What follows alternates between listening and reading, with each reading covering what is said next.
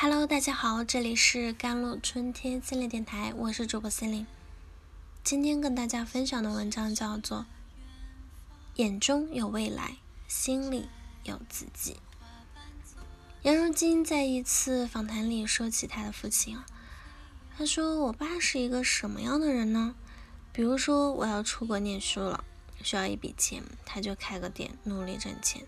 我一毕业了，他立刻就把店关了。”也不管这个店有多火，他都管。为啥呢？因为我毕业了，钱攒够了呀。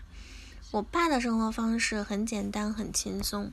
他是做买卖的，只要一攒够钱，他就停了，去打打羽毛球，喝喝茶，玩乐一下。我妹要考牙医，需要五年的学费，他又出去干活，干完了他又休息了。让我很小的时候就知道什么时候该停下来，什么时候该拿起来。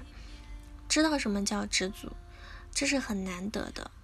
与父亲一样，颜如晶也不是一个特别忙的人，这是从父母那里学到的生活节律。弹幕里不少人羡慕，大概就是因为他活出了我们内心想要但又没有活出来的样子吧。你和自己的关系怎么样？生活中的我们常常是这三种生活状态啊。攒着钱呢，挣了一千元真是太厉害了，奖励下自己。然后花了三千元，减着肥呢，瘦了两斤。我的天呐，想瘦就瘦，太过优秀，吃顿火锅吧。隔天就胖了四斤。这种人以快乐自己为原则，时时刻刻都在讨好自己。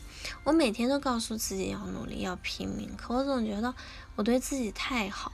我最怕我的能力配不上我的野心。我不敢在年轻的时候追求所谓的诗和远方，我的父母还在苟且，我又怎么能心安理得的放松呢？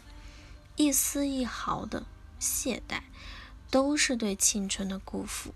我要成为年少时最想成为的人，不会把自己找任何借口。你不对自己残忍，别人就会对你残忍。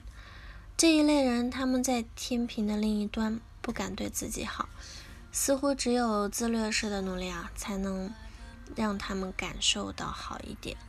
大多数人可能是第三种吧，自虐一阵子受不了，又开始自我讨好了。你是哪一种呢？先说说讨好自己型。看了一个小时书，觉得自己很棒，刷手机放松一下，结果一天过去了。表面上努力了，给自己一些好处，让自己感觉好一点，看起来是爱自己。但往深一点说，奖励自己只是借口，因为读书需要一直努力，是压抑了一些需求的，而这个压抑的需求浮现出来之后，就会让人开始想要自我补偿，导致一个循环。我想做什么，压抑需求，补偿自己，结果往往因为过度的自我补偿而适得其反。补偿心理是一种心理适应机制，人人都会有。可这种因为需求压抑或者情绪不好补偿自己的行为，并不是真正对自己好。拿减肥来说，坚持了几天，然后大吃一顿，看似讨好了自己，但之后也会引起自我憎恶的。会质疑自己为什么管不住自己啊？但其实这并不是意志力的问题，只是未被满足的需求占了上风而已。讨好自己也要有边界啊！为什么我们会用这样冲突的方式来对待自己呢？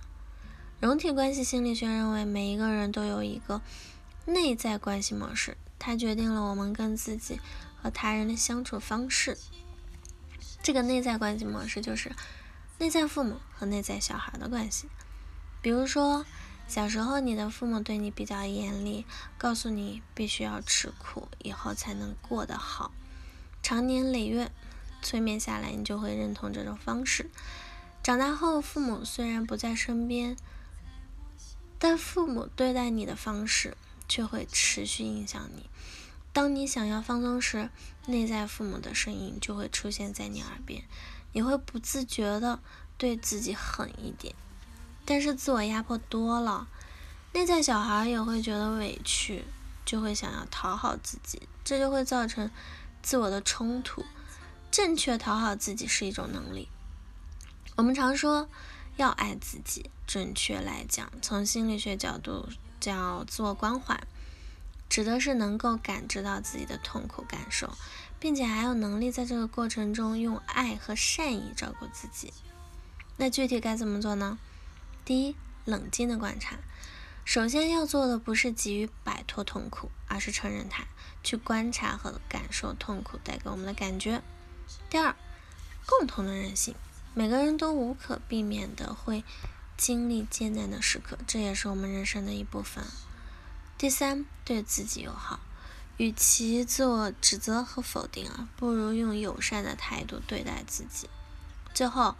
希望你可以享受当下，该努力时努力，想休息时也能好好照顾自己的需求。眼中有未来，心里有自己。好了，以上就是今天的节目内容了。咨询请加我的手机微信号：幺三八二二七幺八九九五，我是 C 琳，我们下一期节目再见。